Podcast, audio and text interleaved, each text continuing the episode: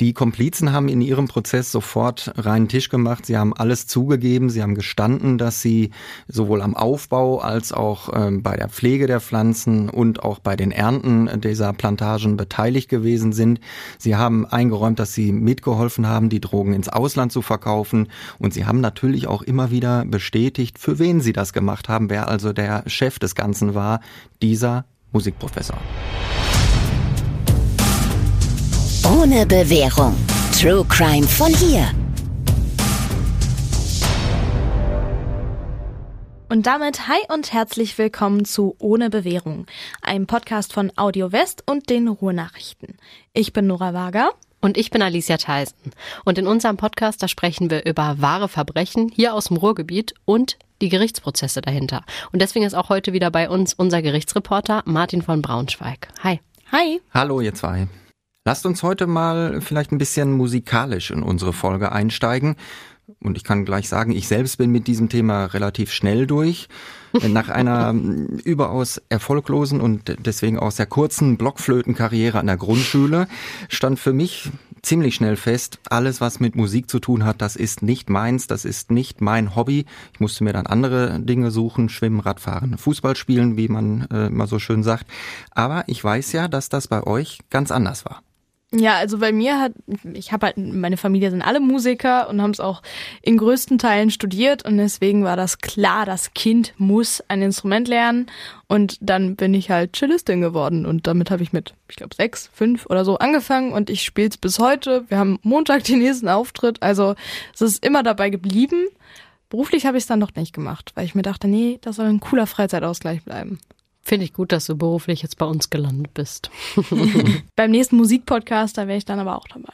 Wie oft hast du schon das Cello von Clouseau und wer ist es noch? Rudolf Lindenberg. Ja, wie oft hast du das schon gehört? Beziehungsweise also gehört so in, als Anspielung. Es ist lustig, weil alle immer denken, dass sie die Ersten sind, die diesen witzigen, ja, witzigen Witz machen. So, oh, sie spielte Cello. Und ich denke mir mal, ja, ganz groß, bravo, Bravo. Aber das erste, du gerade so, ja, und ich bin Cellistin und in meinem Kopf so, sie spielte Cello. Es, immerhin hast du es nicht laut gesagt. Nee, ich, hab, ich hab's mir hart verkniffen. Und das Lied ist auch schon viel älter. Also Lindenberg hat das ja zunächst alleine gesungen. So. Martin doch ganz viel Musik ja, wissen. Opa Martin erzählt jetzt hier mal Musikgeschichte für Einsteiger. Okay, wenn Udo Lindenberg Musikgeschichte ist, I don't know. Mhm. Aber ähm, bei mir ist es tatsächlich so, ja, ich würde mich so in der Mitte von euch einordnen. Also ich bin, ich bin schon musikalisch, würde ich sagen. Also ich habe ein Taktgefühl und ich kann ein bisschen singen und ein bisschen Gitarre spielen, aber alles nur so wirklich ein bisschen, bisschen. Aber ich habe tatsächlich in der Schule da war ich in der Musikklasse und habe sage und schreibe sechs Jahre Geige gespielt. Und ja, das sind genau die ersten sechs Jahre, die, die ganz, ganz schlimm sind für alle anderen. Ja, toll. Und dann habe ich danach aufgehört. Ja, wirklich.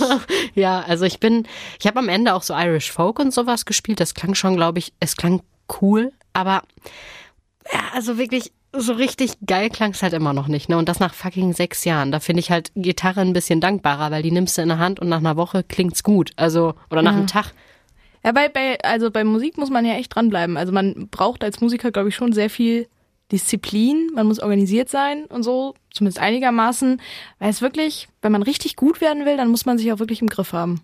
Ja, aber bevor das jetzt hier alles in ähm, den nächsten Musikpodcast von Nora ähm, ausartet, wollen wir mal in unseren Fall einsteigen. Und ähm, ich glaube, es ist jetzt wenig äh, überraschend, wenn ich euch sage, dass die Anzahl der Musiker, erst recht der Musiker aus dem Bereich der klassischen Musik, unter den Angeklagten an den Amts- und Landgerichten hier im Ruhrgebiet relativ gering ist. Und genau deshalb ist unser heutiger Fall so besonders und unbedingt einer, über den wir in unserem Podcast hier mal sprechen sollten. Wir sprechen heute über einen Professor für klassische Akkordeonmusik aus Kamen. Da muss ich jetzt schon wieder kurz einhaken, auf die Gefahr hin, dass das wieder mein Musikpodcast wird hier. Also wenn du alle Instrumente der Welt zur Auswahl hast, ne, wirklich alle, für die du irgendwie Musikprofessor werden kannst, Geige, Trompete und dann nimmst du Akkordeon. Also das ist, als, als hättest du Bratsche genommen für alle Musiker ja. da draußen. Also Akkordeon, cooles Instrument und so, ne? Aber wenn mir jemand erzählt, hm, ich bin Musikprofessor für Akkordeon, das ist irgendwie ein kleiner Downer. Ja? Trotzdem Akkordeon, schönes Instrument für alle, die spielen. Du hast nur Angst, die acht Hörer zu verlieren und Hörerinnen, die Akkordeon spielen. Nein. Naja, aber ich halte mich jetzt zurück mit Musikpodcast. Wir kommen wieder zu unserem Fall. Der Mann, über den wir heute sprechen, eben besagter Akkordeonprofessor, der ist jetzt 62 Jahre alt und von den letzten zehn Jahren hat er ziemlich viele im Gefängnis verbracht. Er ist nämlich Ende 2012 vom Dortmunder Landgericht zu zehn Jahren Haft verurteilt worden. Wir wissen nicht genau, ob und wann er möglicherweise vorzeitig entlassen wurde. Heute ist er aber definitiv wieder ein freier Mann. Und dieser Professor, der lebte damals in einer sehr, sehr schicken Villa in Kamen.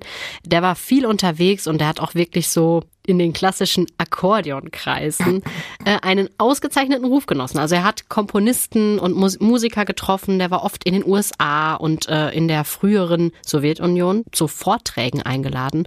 Und nach seinen Vorgaben sind Akkordeons sogar teilweise neu und anders gebaut worden. Also alles in allem schon eine zumindest interessante Persönlichkeit wirklich Akkordeon hin oder her, das ist schon ziemlich beeindruckend.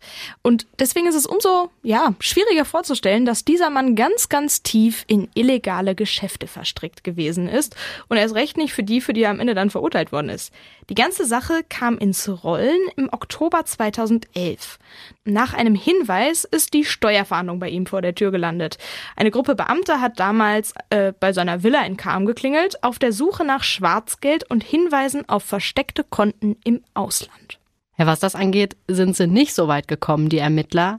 Die haben nämlich nichts mit irgendwie, ja, Schwarzgeld oder irgendwas da mit Steuerhinterziehung gefunden, sondern etwas, womit man vielleicht nicht so gerechnet hätte. Ja, sie haben in seinem Keller nämlich hunderte Cannabispflanzen gefunden. Und als die Steuerfahnder kamen, da standen die meisten dieser Pflanzen gerade in voller Blüte, waren also bereit zur Ernte.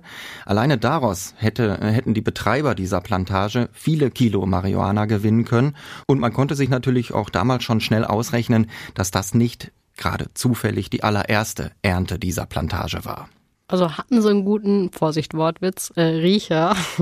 Jetzt aber nicht, was äh, Bargeld in irgendeinem Tresor angegangen ist, sondern für Cannabis. Ja, wobei diese Steuerfahnder äh, später im Prozess äh, durchaus zugegeben haben, dass man für diese Plantage nur wirklich auch keinen wirklich guten Riecher brauchte. Den hätte man, die hätte man wahrscheinlich auch mit dem dicksten Schnupfen ähm, errochen. Denn es muss wohl sehr, sehr eindringlich nach Cannabis gerochen haben in dieser Villa. Ja klar, ich meine, also jeder von uns ist, glaube ich, schon mal an irgendwem vorbeigegangen und hat gedacht, uh, so, und das ist ja nur im Vorbeigehen. Da kann ich mir vorstellen, wenn du den ganzen Keller voller Gras hast, ja, das riecht man. Nachdem die Pflanzen dann gefunden wurden, war der Job der Steuerfahnder natürlich auch erstmal erledigt. Das ist nicht mehr deren Fachgebiet. Die Beamten haben sofort die Kriminalpolizei eingeschaltet und die haben dann das ganze Haus auf den Kopf gestellt und mal geguckt, was sich da vielleicht sonst noch alles so finden lässt, wenn man schon so Überraschungsfunde macht. Ja, und das war durchaus einiges. Die Plantage im Keller, die erstreckte sich über vier voneinander unabhängige Felder. Alle Räume waren mit schwarzer Teichfolie ausgelegt und bis unter die Decke mit Alufolie ausgekleidet. Es gab Rohre für einen regelmäßigen Luftaustausch, es gab unzählige Lampen, Wärmequellen und so weiter. Also wirklich sehr professionell. Ja, aber so einfach ist das ja auch gar nicht, wenn man jetzt wirklich sagt, okay, ich will jetzt hier Marihuana anbauen. Ähm, vor allem nicht, wenn es so in einem großen Stil sein soll und in so einer Indoor-Cannabis-Plantage. Dazu muss man ja wirklich schon ein ziemlich spezielles Klima haben. Und weil die Pflanzen auch ziemlich anfällig für Temperaturschwankungen sind, können die auch leicht ja, eingehen oder Krankheiten bekommen. Woher haben Sie denn dieses äh, Spezialwissen, Frau Theisen? Das ist Allgemeinwissen. In der Villa des Professors äh, lief dann aber auch alles wirklich hochprofessionell ab. Das war nicht so die eine Pflanze, die man da vielleicht mal auf dem Balkon hat als Student. Der Fund war für die Region ja sicherlich einer der außergewöhnlichsten in den vergangenen Jahren. Ja, und die Polizei hat sich dann sehr schnell vor Ort dazu entschlossen, diese gesamte Plantage abzuernten. Man hat dann dafür erstmal alles fotografiert, man hat die Pflanzen gezählt und einige dann davon zusammen mit den Blüten sichergestellt, um sie später im Labor untersuchen zu lassen. Und der Rest ist dann von einer Spezialfirma in eine Müllverbrennungsanlage gefahren und dort vernichtet worden.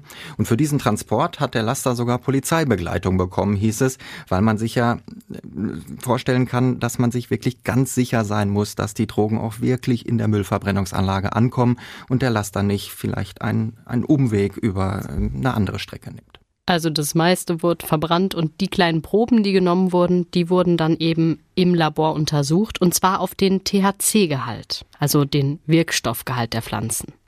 Ja, das ist deshalb erforderlich, weil es vor Gericht ja nicht um die reine Anzahl der Kilos an Drogen geht, mit denen da die Geschäfte gemacht worden sind, sondern es geht immer um die Menge des Wirkstoffes.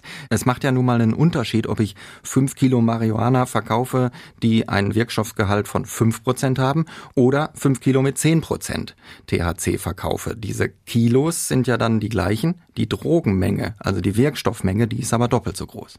Ja, da sind wir wieder beim Thema mein Drogen Allgemeinwissen, weil im Gesetz da kommt es darauf an, ob ein Angeklagter mit einer geringen Menge oder einer sogenannten nicht geringen Menge Drogen gehandelt hat.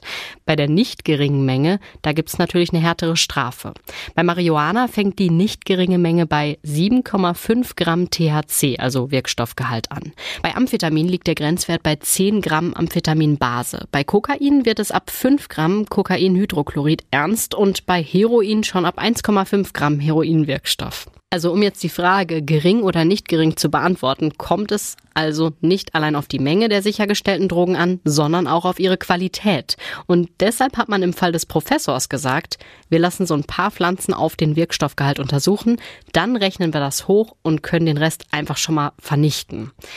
wenn ich das jetzt komplett zusammenfassen muss, wenn du erwischt wirst, dann kannst du quasi froh sein, wenn du nicht so gutes Zeug hast. Auf jeden Fall. Das heißt, als Dealer lohnt es sich für die Strafe am Ende, wenn man möglichst gut streckt, oder?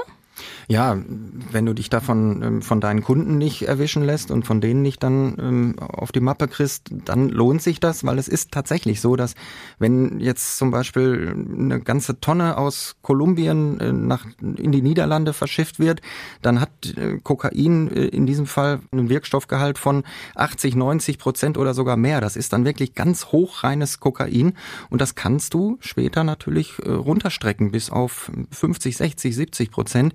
Damit vergrößerst du die Menge an, an Drogen, die du verkaufen kannst, aber du vergrößerst eben nicht den Wirkstoffgehalt und auf den kommt es bei der Strafzumessung an. Aber bei unserem Akkordeonprofessor wurden nicht nur Drogen gefunden. In der Villa haben die Beamten noch ein paar andere Sachen entdeckt. Sie haben sich vom Keller bis zum Dachboden hochgearbeitet und da ganz oben auf dem Spitzboden sind sie, auch wenn das jetzt wirklich wie ausgedacht klingt, auf ein geheimes Büro gestoßen. Genau, auf ein geheimes Büro mit ganz vielen äh, Kladden, mit Heften und Aktenordnern, alle fein äh, säuberlich aneinandergereiht in Regalen. Ja, und diese Dokumente wurden anschließend natürlich auch akribisch ausgewertet. Und dann sind die Polizisten auch noch auf Waffen gestoßen in diesen Regalen. Eine Soft-Air-Pistole, fünf Messer und ein funktionstüchtiger, scharfer Revolver. Der Professor hatte also ganz sicher schon mal bessere Tage als diesen, wo am Anfang die Steuerfahndung bei ihm geklingelt hatte. Und man hat ihn natürlich sofort vorläufig festgenommen. Ich hänge irgendwie immer noch bei der Soft-Air-Waffe. Also das sind ja eigentlich die mit diesen kleinen gelben Kügelchen, oder? Weil wenn das als Waffen zählt, dann hatten meine kleinen Brüder früher im Kinderzimmer auch Waffen. Ja, das nein. Also, ja, das ist nein. es nicht. Also wir hatten früher auch tatsächlich Erbsenpistolen. Das ist, das funktioniert nach dem gleichen Prinzip, ja. Aber eine Soft-Air-Pistole, das ist schon was anderes. Die kannst du als Laie zum einen erstmal nicht von einer normalen, von einer richtigen Waffe unterscheiden. Die sieht wirklich täuschend überraschend echt aus. Und diese Kügelchen, die da verschossen werden, die werden auch mit einem ziemlichen Druck verschossen. Und ich glaube schon, dass wenn du, wenn du äh, unglücklich getroffen wirst von so einer Kugel, ähm, auch dann eben aus der entsprechenden Nähe, wenn du es zum Beispiel ins Auge kriegst, dann kannst du auch dein Augenlicht verlieren. Also schon gefährlich.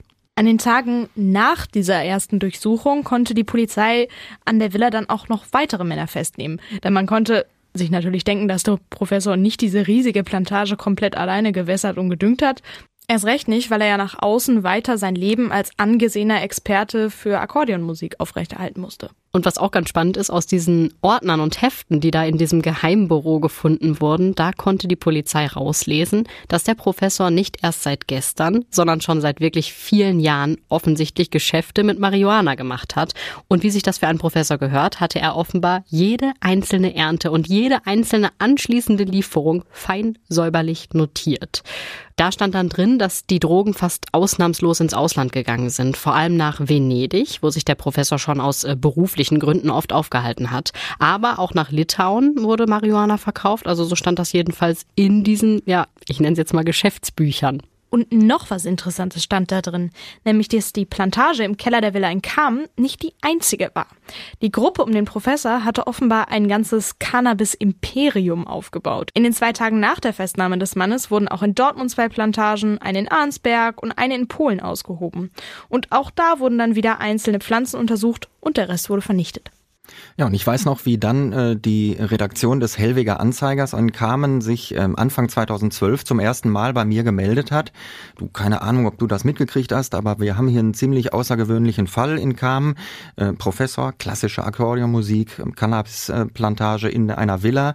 Der Fall liegt jetzt noch bei der Polizei und bei der Staatsanwaltschaft, aber wenn du das bei Gericht äh, mitbekommst, wenn du da mal was hörst in diese Richtung, dann denk doch bitte an uns. Und das habe ich dann natürlich auch gemacht und das war äh, am Ende so, dass die Staatsanwaltschaft zwei unterschiedliche Anklagen geschrieben hat.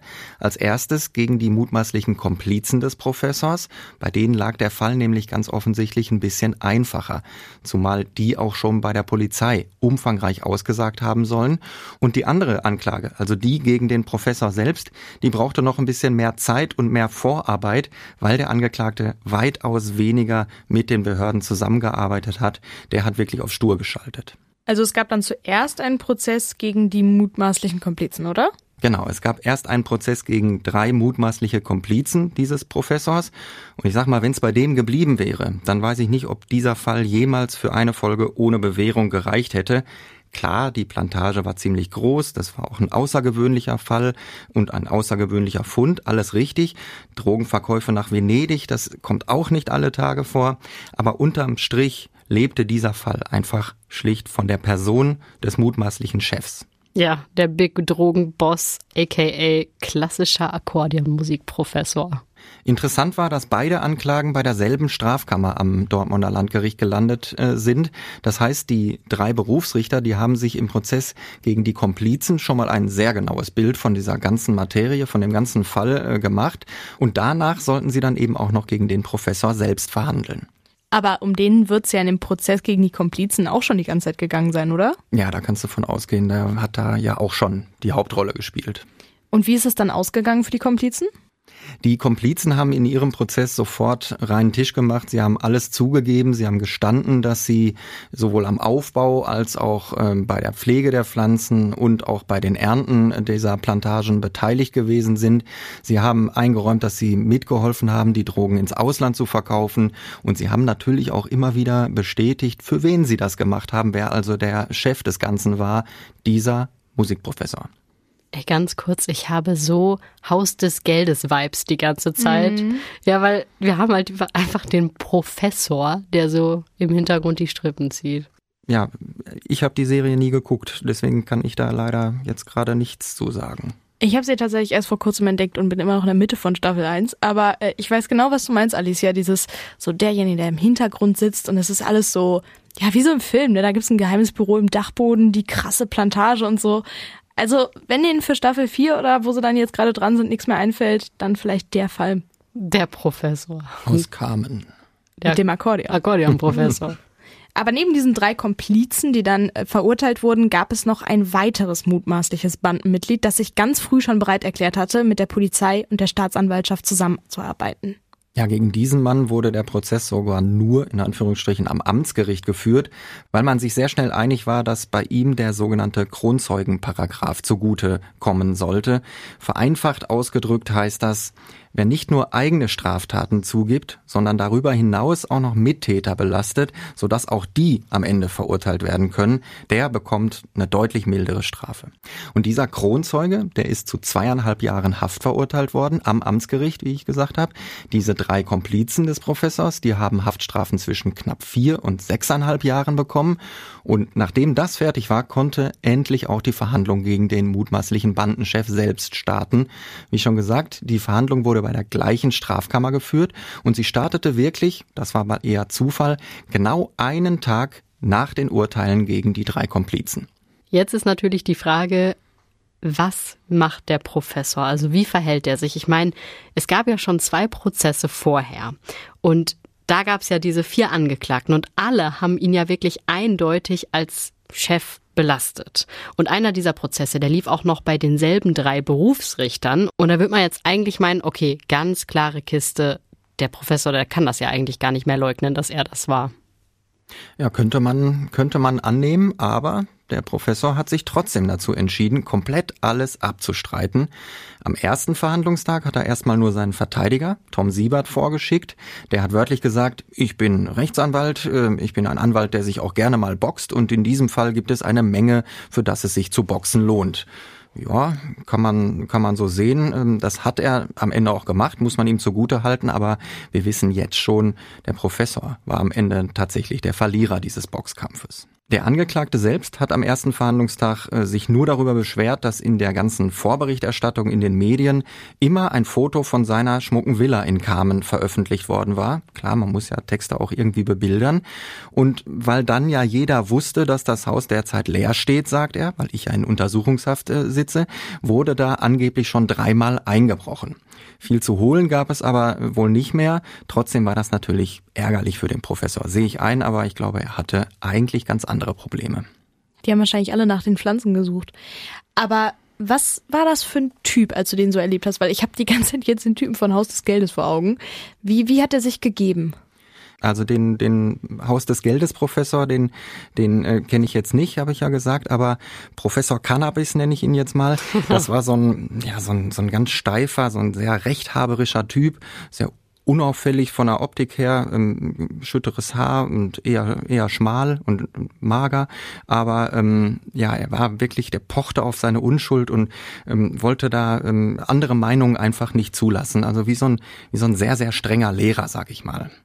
Und er selbst hat dann ab dem zweiten Verhandlungstag auch zur Sache ausgesagt und das tatsächlich an drei Tagen hintereinander, weil er einfach viel zu erzählen hatte. Erstmal über sich als Person, dann über seine vielen Qualifikationen als Akkordeonmann und dann eben auch zu den Vorwürfen. Wir können jetzt hier einige Minuten darauf verschwenden, ganz tief in die vermeintliche Glitzerwelt eines angesehenen Musikprofessors einzutauchen. Ich glaube, Akkordeon. Ganz genau. Also er hat wirklich in diesen drei Tagen jeden äh, Handshake mit irgendeiner vermeintlich wichtigen Persönlichkeit einzeln aufgezählt. Aber man kann das alles auch schneller zusammenfassen. Und zwar so, der Mann hat behauptet, von diesen fünf Cannabisplantagen in Dortmund kamen Arnsberg und Polen gar nichts gewusst zu haben und entsprechend will er auch mit Drogenverkäufen nach Venedig und nach Litauen nichts zu tun haben und überhaupt solle man ihn doch jetzt bitte schnell wieder aus dem Gefängnis rauslassen, damit er mit der Musik weitermachen kann. Ja gut, aber es gab schon eine Reihe von Indizien, die jetzt nicht so richtig zu dieser kompletten Unschuldsversion gepasst haben. Also fangen wir mal mit der ersten an. Der Plantage in der eigenen Villa. Ja, da hätte jetzt natürlich theoretisch, hätten die Komplizen hingehen können und das machen können, ohne dass der Professor das mitbekommen hat. Aber wie gesagt, die hat ja so intensiv gerochen. Also, das wäre schon sehr unwahrscheinlich, oder? Ja, aber der Professor, der, wie ich gesagt habe, sehr trotzig, sehr stur, der hat eben trotzdem behauptet, ich wusste von dieser Plantage nichts. Diese Kellerräume, die waren wohl tatsächlich auch über eine Garage zu erreichen, also man musste nicht durch die Haustür der Villa gehen. Und den Schlüssel zu diesem Garagentor, den will er einem dieser bereits verurteilten angeblichen Mittäter, Schrägstrich Komplizen gegeben haben, damit der sich dort so eine kleine Werkstatt, äh, Schrauberwerkstatt einrichten konnte. Und weil er ja selbst regelmäßig im Ausland unterwegs war, sagt der Professor, will er eben davon überhaupt nichts mitbekommen haben, was in dem Keller wirklich ablief. Ja, gut, wenn das ganze Treppenhaus nach Gras riecht, ich weiß ja nicht, aber es gibt ja noch das zweite Indiz.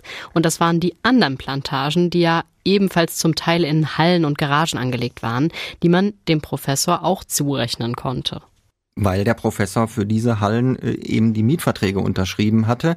Aber auch da gab es die gleiche Antwort, ich wollte doch nur helfen. Ich habe diese anderen Männer kennengelernt, von denen heißt es jetzt, dass sie meine Komplizen waren. Tatsächlich habe ich aber nur Werkstatträume für die gesucht und eingerichtet, weil ich wusste, die sind handwerklich geschickt, aber die haben keinen Job und deswegen wollte ich denen was Gutes tun.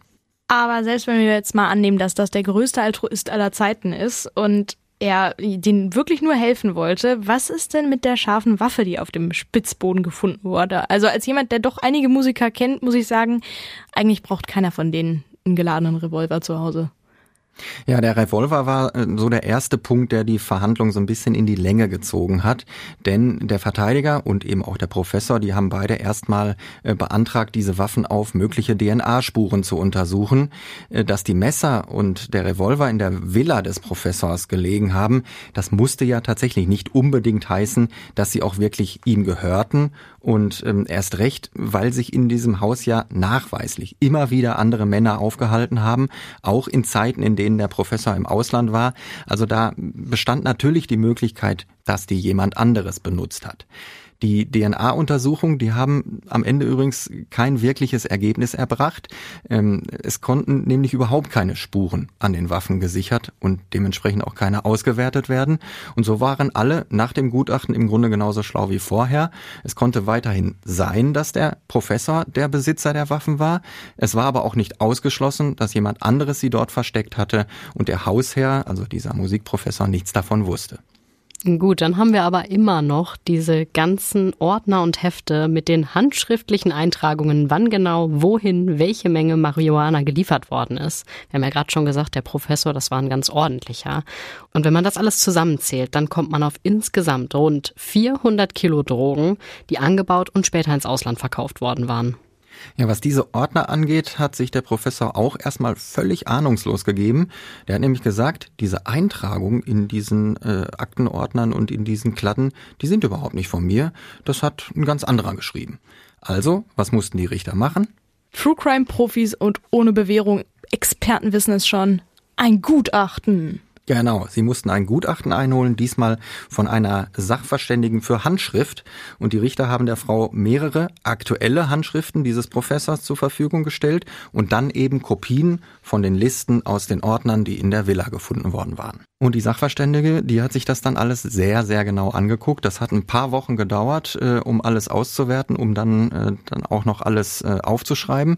Und schließlich hat sie ihr Gutachten im Prozess mündlich erstattet. Das war wirklich Kleinstarbeit. Also sie hat I-Punkte verglichen, äh, ob die eher mittig auf dem Strich oder rechts oder links daneben äh, standen. Sie hat äh, sich angeguckt, äh, wie sich die nachfolgenden Buchstaben an das große A am Anfang des Wortes ähm, angeschlossen haben. Sie hat geguckt, geguckt, ob die Schrift vielleicht immer leicht zur Seite kippt, äh, nach rechts oder nach links, oder ob sie kerzengerade ist. Und am Ende ist sie zu dem Schluss gekommen, dass mit, sie hat gesagt, sehr großer Wahrscheinlichkeit der Professor diese Einträge in den Ordnern doch selbst verfasst hat. Warum nur mit sehr großer Wahrscheinlichkeit und nicht komplett sicher? Ja, das hat der Verteidiger natürlich auch sofort moniert und das ging dann tatsächlich auch ein bisschen hin und her. Der, der Rechtsanwalt Tom Siebert, der wollte wissen, warum sie dann eben nur zu dieser großen Wahrscheinlichkeit kommt und nicht sagen kann, ich bin mir sicher. Warum können sie denn nicht sagen, dass sie sich sicher sind? Aber sie hat ihm dann gleich die, den Wind aus den Segeln genommen und hat gesagt, ein wissenschaftliches Gutachten, das kann niemals zu einer absoluten Sicherheit kommen. Ja, wobei stimmt, das ist ja bei äh, DNA-Treffern eigentlich auch immer so. Da heißt es dann noch am Ende immer, wie war das? Wir hatten das jetzt auch in der Folge, ähm, die Witwe muss sterben. Es ist 35 Milliarden Mal wahrscheinlicher, dass die Spur vom Angeklagten stammt, als von einem anderen Menschen. Und auch da lassen sich Gutachter ja immer so eine, ja, ich sag mal, minimale theoretische Unsicherheit offen. Ja, und die Richter haben dann auch sehr schnell äh, gesagt, äh, uns reicht diese Wahrscheinlichkeit, diese große Wahrscheinlichkeit, von der die Gutachterin ausgeht, uns reicht die aus. Äh, wir gehen davon aus, dass die Einträge von dem Professor selbst verfasst wurden und äh, deswegen musste der Angeklagte dann seine Aussage am Ende nochmal entsprechend anpassen. Anpassen, das klingt jetzt aber nicht nach Geständnis. Nee, Geständnis war es nicht. Es war eher eine der größten Peinlichkeiten, die ich äh, im Gerichtssaal je gehört habe. ähm, plötzlich hieß es nämlich, na gut, ich kann mich jetzt doch daran erinnern, ich habe diese Einträge geschrieben, aber es ist trotzdem alles ganz anders, als ihr denkt. Dieser Mann, dem ich diese Werkstatt hier bei mir eingerichtet habe, der hat mich nämlich auch gefragt, ob ich ihm vielleicht mal so ganz theoretisch zeigen könnte, wie man so eine Buchhaltung ähm, anlegen sollte, wie das so funktioniert. Und das habe ich dann gemacht. Und ich habe ihm frei erfundene ähm, Ausgaben und Einnahmen, Lieferung und Anschaffungskosten und so weiter in eine Tabelle eingetragen. Und da war seine allererste Idee, mein imaginäres Beispiel-Business ist jetzt Cannabishandel. Genau. Reine Theorie. In Wirklichkeit hat es nämlich gar keine Drogengeschäfte mit Venedig, Litauen und so weiter gegeben. Nee, Ja. das, war ja nur zum Beispiel. Also das Ganz äh, Klar, Nur ja. zum Beispiel. nur für Ja. eine Buchhaltung beispielhaft. Würde ich auch über Monate zum Beispiel mal ausfüllen. Nicht ein Blatt oder so, sondern wirklich f- volle Schränke. Ja, Im geheimen Büro. 400 Kilo. ja, Also wir wissen ja schon, dass die Richter dem Professor diese Geschichte nicht abgenommen haben. Aber mal ganz ehrlich, also für, für wie blöd hält der eigentlich? Eigentlich ja alle, die Richter und alle, die da sitzen. Das, hä? Also das ist ja schon ein sehr verzweifeltes Greifen nach dem letzten Strohhalm, aber in dem Fall wirklich, wenn ich jetzt der Anwalt gesagt hätte, der unterbreitet mir den Vorschlag vorher in einem Meeting, da hätte ich gesagt, weißt du was, sag einfach nix. Wirklich, sag nix. Du, also geh zumindest mit ein bisschen mit erhobenem Haupt hier raus, statt mit so einer Quatschgeschichte. ja. Es passte einfach zu seinem, zu seinem äh, Charakter, zu seinem Wesen. Ich beharre darauf, ich bin unschuldig. Und der Anwalt wollte sich doch auch boxen, hat er doch gesagt. Äh, Hatte ich eh noch mal die Nachfrage, der wollte sich nicht wirklich boxen, ne? Also das war. Nein, nein, das ist so ein, ein, ein Mensch, der gerne so Schlägerrhetorik bemüht. Aber der wollte sich nie wirklich boxen, nein. Und das ist auch ein ganz netter Typ. Wir wissen jetzt schon, zehn Jahre hat er bekommen, aber wie ist das denn jetzt mit dem Urteil final ausgegangen? Genau, er ist dann am Ende dieses, dieses dann doch sehr langen Prozesses, obwohl das gar nicht so abzusehen war am Anfang, zu eben diesen zehn Jahren Haft wegen Geschäften mit 400 Kilo Drogen und wegen Betreibens dieser Plantagen in Dortmund, Arnsberg, Kam und Polen verurteilt worden. Das Urteil ist schließlich auch vom Bundesgerichtshof in der Revision gehalten worden. Das ist, es ist rechtskräftig geworden und das bedeutete, keine klassische Akkordeonmusik mehr, keine Vorträge im Ausland, keine Konzerte, keine Handshakes mit irgendwelchen wichtigen Leuten. Nein, hier hatte tatsächlich ein angesehener Mann in dieser Branche seine komplette Karriere und auch seinen Ruf ruiniert. Und das ist der Punkt, wo ich dann doch ein ganz bisschen Mitleid bekomme. Weil als jemand, der selber wirklich Musik so als Ausgleich und so hat und auch viele Berufsmusiker kennt, die leben wirklich für ihre Musik, ihre Instrumente. Gut, die meisten, die ich kenne, haben nicht nebenbei noch ein Plantagenbusiness laufen. Aber denen geht wirklich nichts über ihre Musik. Die bleiben Tag und Nacht wach, kommen todkrank zu irgendwelchen Proben. Wirklich, die geben alles für die Kunst. Und das ist ja wirklich ein Job, in dem man, wenn man jetzt nicht nebenbei so ein Business hat, wirklich meistens auch nicht so unfassbar viel verdient, selbst wenn man jetzt irgendwie renommiert ist. Man lebt halt wirklich von dem Renommee und der Musik an sich. Und die Vorstellung, dass, wenn ich jetzt zum Beispiel auch irgendwie, wenn man mir jetzt meine Celli wegnehmen würde, das wäre schon schlimm. Also das wäre wirklich schon, fände ich nicht cool. Also, sie spielte nicht mehr Cello. ja, wirklich, wäre traurig. Hör auf mit dem Witz. Das war, das war aber voll die schöne äh, Hommage an die Musik von dir, auf jeden Fall. Also perfektes Ende, Ende für unseren Musikpodcast. Aber ich muss sagen, äh, ich, nee, ich habe kein Mitleid mit dem. Also wirklich so gar nicht. Und ich will jetzt auch nicht noch einen Serienvergleich bringen, aber ich bin auch bei Breaking Bad. Weil, ich meine, das ist ja auch so, dieser Typ ist Professor, spielt da sein Akkordeon, sagt den Leuten so und so müsst ihr das verändern, dann klingt das noch besser und hier ist ein Vortrag und wow, guckt mich an und ich flieg nach weiß ich nicht wo und baut sich nebenbei da seine ja, sein Gras im Keller an und zwar im ganz großen Stil. Und das ist ja auch wieder, ja, wie bei Breaking Bad, wo er halt Chemielehrer ist und sich nebenbei ein bisschen ähm, mit Meth verdient. Ja. Vielleicht war er aber auch unschuldig. Hast du Breaking Bad geguckt? Nein, Mann, Martin, du hast echt was nachzuholen. ich glaube auch. Aber meinst du denn, er war unschuldig? Du hast ihn jetzt erlebt? du Nein, hast es nein, hier gerade in nein, den Raum Gott geworfen. bewahre. Nein. Wir haben doch, wir haben doch gerade drüber gesprochen, was, was so seine Ausreden waren und das kann Ja, man ja, vielleicht stimmt das ja. nur. Ja, nein, nein, bestimmt nicht.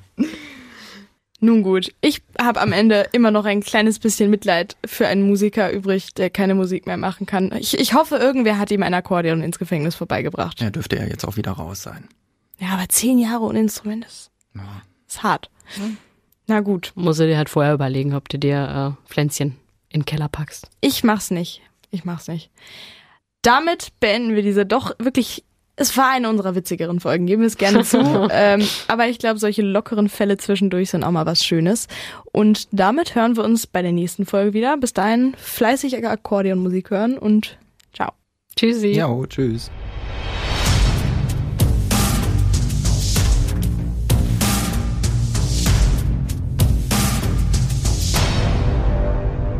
Und wenn ihr sagt, ah, Folge schon vorbei, wir wollen noch ein bisschen mehr irgendwie, dann guckt doch mal vielleicht bei Instagram bei ohne Bewährung, weil da haben wir immer noch ein bisschen Zusatzcontent, das ein oder andere Reel vielleicht und ja, ihr seht so ein bisschen behind the scenes und wie wir überhaupt aussehen und so weiter und so fort. Und wir freuen uns natürlich auch immer, wenn ihr uns bewertet, sei das bei Apple, sei das bei Spotify, wo auch immer ihr uns hört, gebt uns gerne ein paar Sterne und äh, wir freuen uns auch über Kritik, aber wir freuen uns vor allem auch über. Sternchen. Lob.